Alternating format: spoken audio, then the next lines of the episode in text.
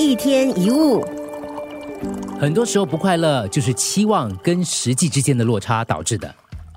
你满心期待说我要去旅游，我要找到好的工作，我要大家都关心我，我要先生常常陪我，我要买那套衣服，我要孩子成绩优秀，我要拥有一栋房子，这些都是我们所期望的事。你可以写一张清单，可是当清单上的事情没有实现的时候，你有什么感觉呢？当期待落空了，你心中会起着什么变化呢？你就会痛苦，你就会挫折、失望、烦恼、失落，甚至是绝望。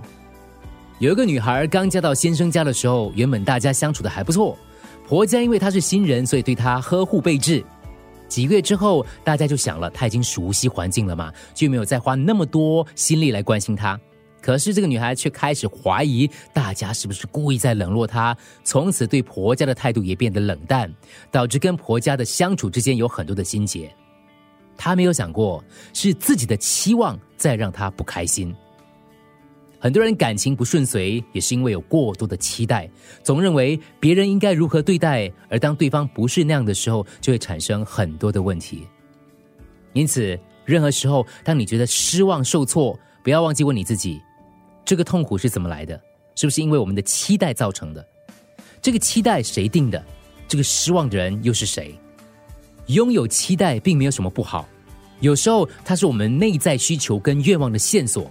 但是我们必须要搞清楚，那个期待是我们的，不是他们的。我们不应该把自己的期待放在别人身上。